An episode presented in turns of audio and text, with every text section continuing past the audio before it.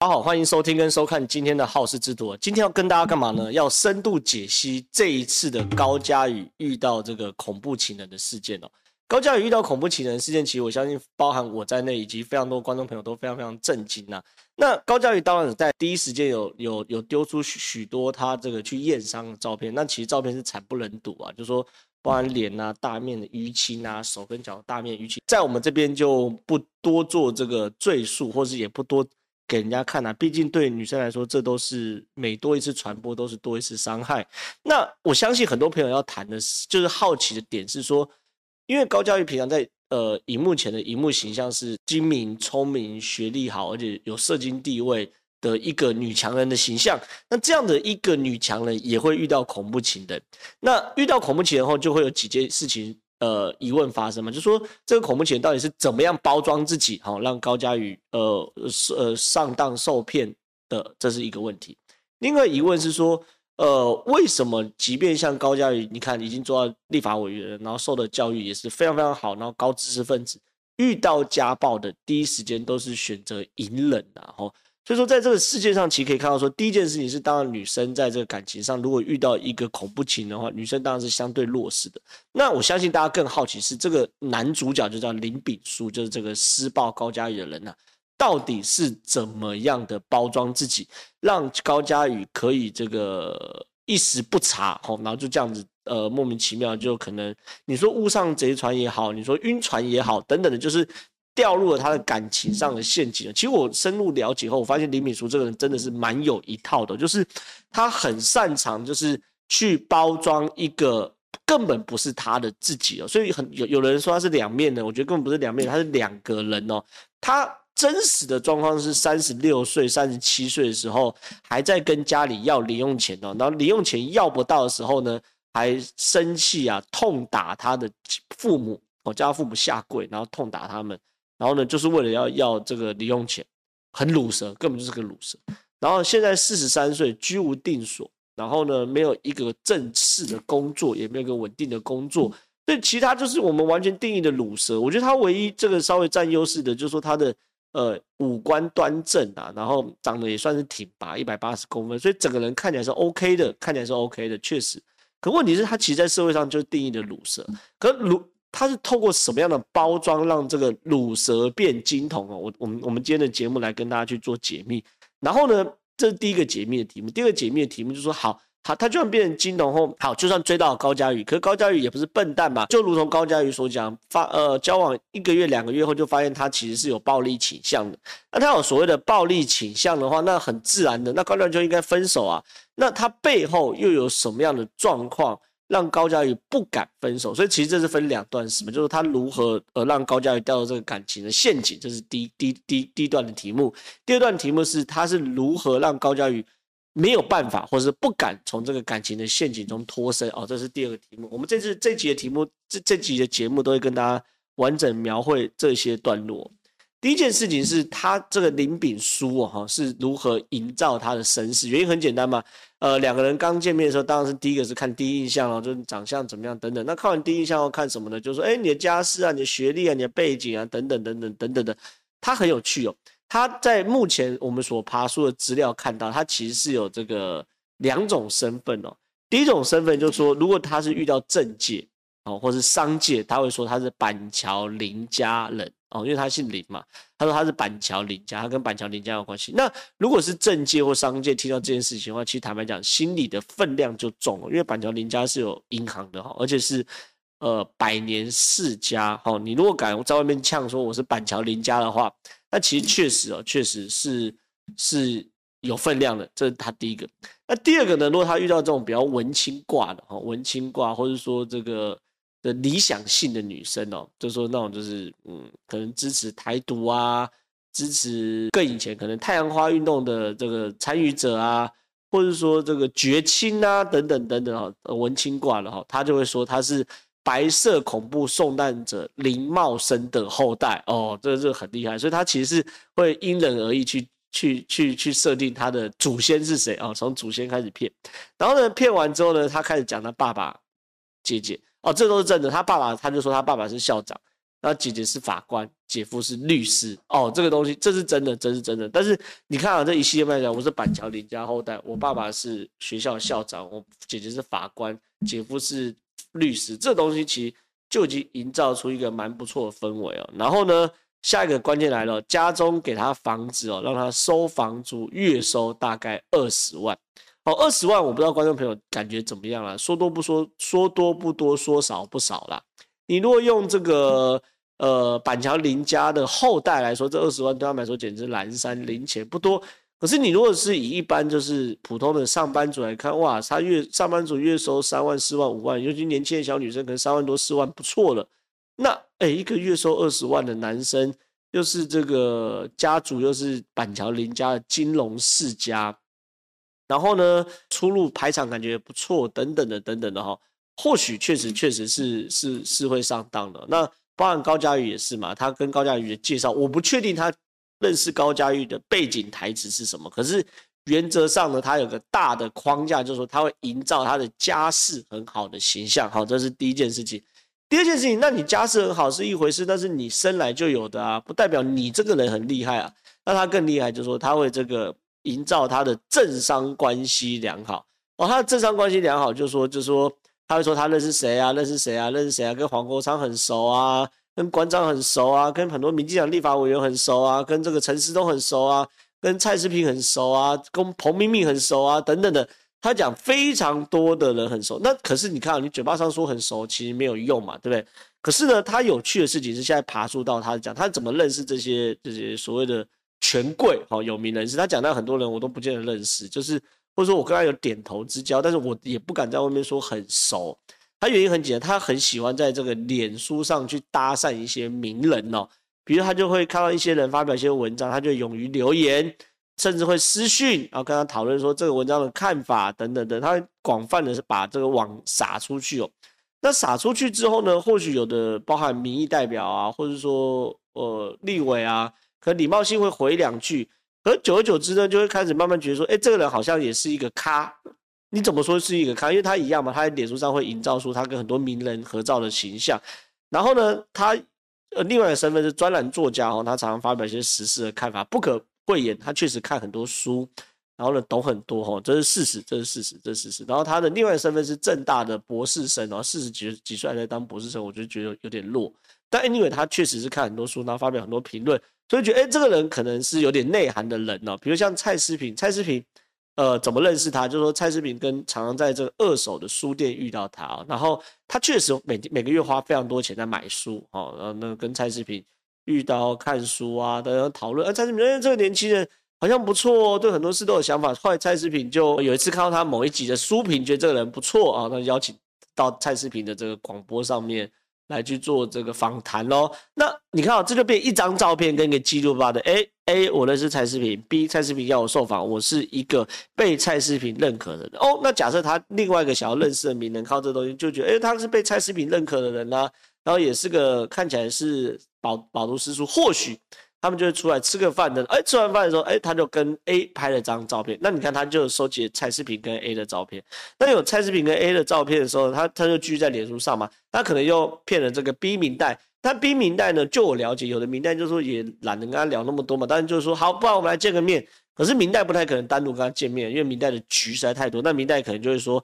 那不然这样好了，今天晚上有个饭局哈，我请客的饭局，你一起来好了。哦，那不得了，因为这明代，假设 A 明代，呃，B 明代请饭局，他可能有 C D E F G 明代，然后呃 A C D E F G H I J K 等政商名流等等的嘛。OK，大家一桌，他就坐下。那他坐下的时候，明因为明代邀请他嘛，他不可能说啊，这人我不认识，我邀请来。民代就说，哎，这我的小老弟啊，哎，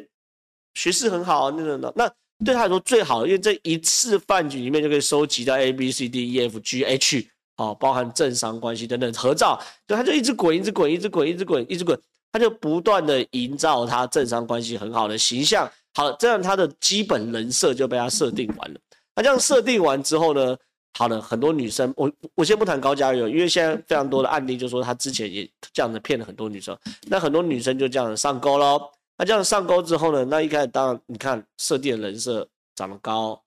长相端正，形象好，书读得多，等等等等等等等等的。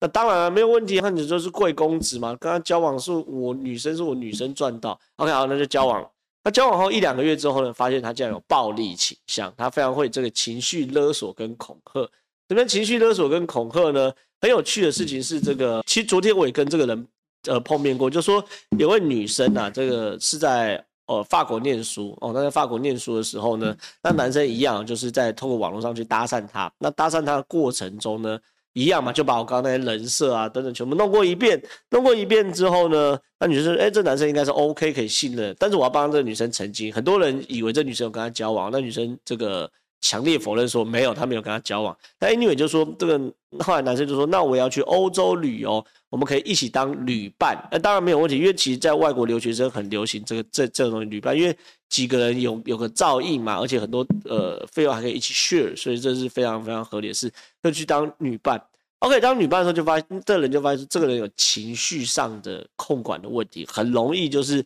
在路上就跟人家吵架，然后等等等等等等，甚至呢，他还随身携带这个，这这这这这最屌，就是他随身携带的肉锤，哼，他跟那女生炫耀说，这肉锤是干嘛？哎，有经过厨房就知道嘛，这是一个锤子，然后这边有一个这个这个柄嘛，对，正常是这个我们有鸡肉啊，里脊肉要锤。把那个鸡血、这个鸡肉啊、牛肉的纤维打打散，那肉会比较嫩的这个这个厨房用具嘛。可事实上，在厨房是漏锤，在街头就变流星锤了。所以他蛮屌，他就随身携带漏锤，他说这个很好用，你可以随时这个遇到人家对你怎么样，你可以攻击他。OK，那这些事情呢，当然了，就说显示他确实是有个暴力倾向的，而且是个怪咖。好，不管怎么样呢，这位女生揭露到这边，我先跳过来。但是后来有很多判决书说，有个真的跟他交往过的人啊。女生哦，在有控告过他，控告过他的时候就说这个人呃很容易情绪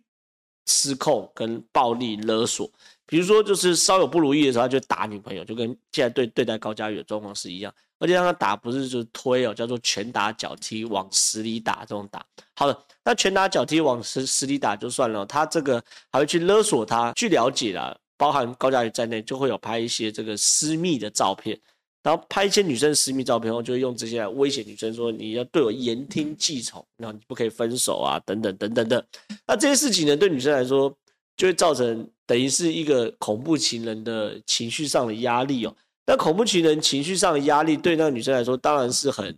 很很压力很大。然后甚至呢，听说也会打到他对方的公司，然后去勒索对方，然后跟讲让对方的事情，让让对方混不下去。那更更更夸张事情是，因为他前面建立了很多人设，他的人设是什么呢？一家世显赫，二姐姐是法官律师，三认识很多政商名流。OK，他建立了这样人设，对不对？那他接下来就会说，他最常用的话是：我会让你在什么什么地方混不下去。好，比如说女生对方是律师，就说我认识我我姐姐是法官，我我我我姐夫是律师，我们家族跟司法界人都很好。会让你在司法界混不下去，哦，大概是这样。普通人的话，就是说我认识很多政治人物，很多政商名流，我会让你混不下去，在社会上我会施压等等。那对方，那这个女生，正普通人也都会害怕。那又或者是说呢，他会这个像高嘉瑜这种，他很典型，他会说我有网军，我在路网络上搞死你，我会爆很多料，我会让你在政治上混不下去。简单讲，他都会抓到这个女生的弱点呐，OK，然后呢，开始去恐吓她。那恐吓他就算了啦，更惨的是说他妈很穷，很穷。什么叫很穷呢？就是说他这个经济状况其实根本不好。那我们再把故事回到他欧洲游的这个故事，因为这个这个女生是在在欧洲念书啦。OK，在欧洲念书的过程中呢，他当然因为在那个男生就说林炳书啊，就说那我们可以一起去欧洲旅游啊，那我们可以当旅伴。那女生也觉得 OK 啊，OK 啊，当旅伴 OK 啊。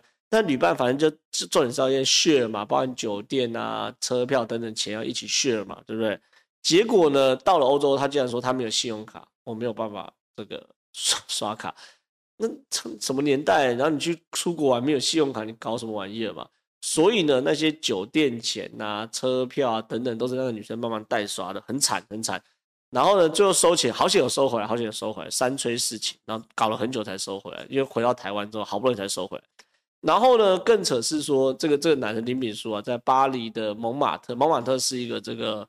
巴黎的色情特区啊，然后去看那个脱衣酒吧。他去脱衣酒吧玩的时候呢，结果呢，呃，规矩不一样啊。法国脱衣酒，就欧洲脱衣酒吧是你是不可以主动伸手，就是他就伸手去摸了小姐的私处，然后摸私处呢被罚六百欧元，六百欧元两万多块，其实蛮多的，蛮多的。结果呢，他竟然也没钱付，然后 call 这个女生去去救场哦，救场救场。然后那女生也去救了，结果呢，回到台湾之后，他说我请你吃大餐的，就吃了大餐是金峰卤肉饭，哦，所以蛮惨，所以这男的确实蛮卤的，就是一个大大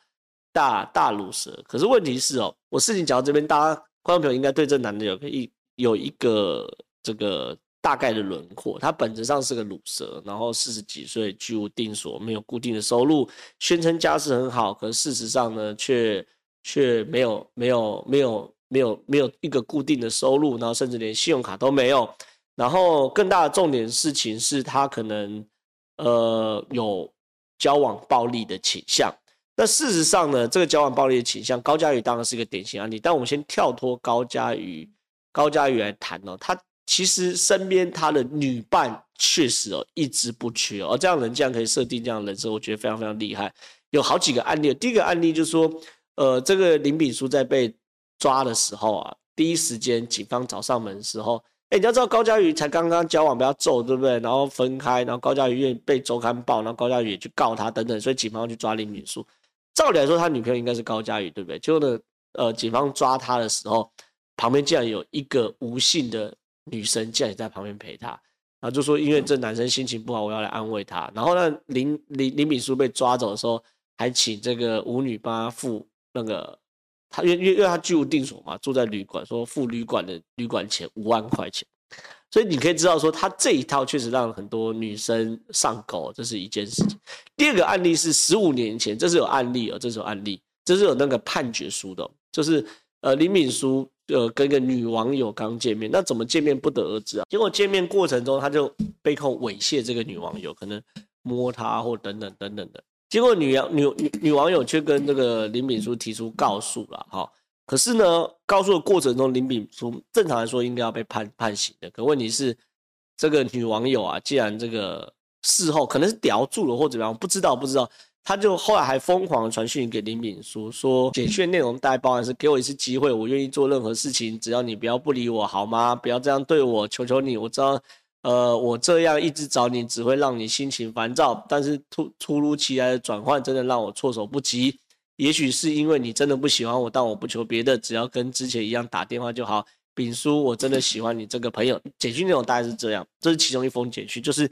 后来一直反，一直反。后来检察官就认为说啊，这两个人就情投意合嘛，情投意合嘛。废话，因为你说我摸你，可问题是你，你如果觉得说。你被侵犯的话，你为什么事后还要一直去跟这个林炳书表达爱意呢？所以林炳书就脱身了这一件事，这一个案例。第三个案例是二零一一六年最近的事情，那时候林炳书载的这个另另外女友是姓谢啊，谢姓女友。然后呢，在在市民大道上这个发生行车纠纷哦，我觉得我觉得会发生行政纠纷，很多人可能在情绪控管真的是有问题。那以前呢，现在最近流行行政纠纷都拿棒球棒，对不对？这个但是林炳书最近可能那时候二零一六年的时候流行拿木棍，不知道为什么，他就拿了木棍就下去，我觉得这个很像八加九的行为，拿了木棍就。下车啊，然后去骂对方说：“阿里的巴沙小。”然后开始吐那个男生口水啊，然后把他逼到墙角，然后不让那个男生离开。那李敏书的身材其实也算高了，一百八十公分，然后肩膀宽宽的，然后男的也蛮怕的吧。然后他就开始可能要揍他或什么的。结果那个那个对方啊，还要要回到车上想要躲避的时候，李敏书还把他抓出车外要去揍他等等的。可是呢，对那个男生来说，我当然就告你嘛，对不对？可问题是哦，第一件事情是这个车上他刚好运气真的很好。他揍那个男的地方是没有监视器，所以没有办法去证明这个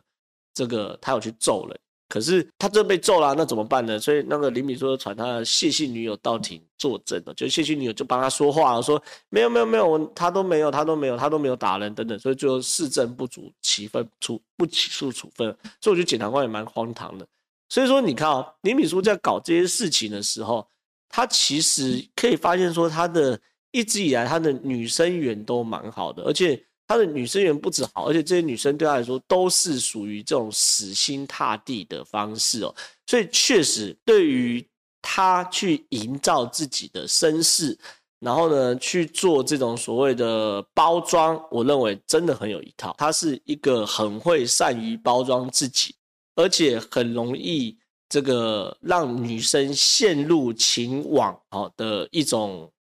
模式。那他如果真的很会包装自己等等的时候，那等不等同于他会让高佳瑜上钩？因为高佳瑜不是没有看过世面的小女生啊，对不对？为什么可以让高佳瑜上钩呢？他是不是有更厉害的包装术，让他可以从呃欺骗普通的小女生，到欺骗一个有社会历练、高知识水平，而且有社经地位的一个立法女性立法委员呢？我们下集来跟大家揭晓。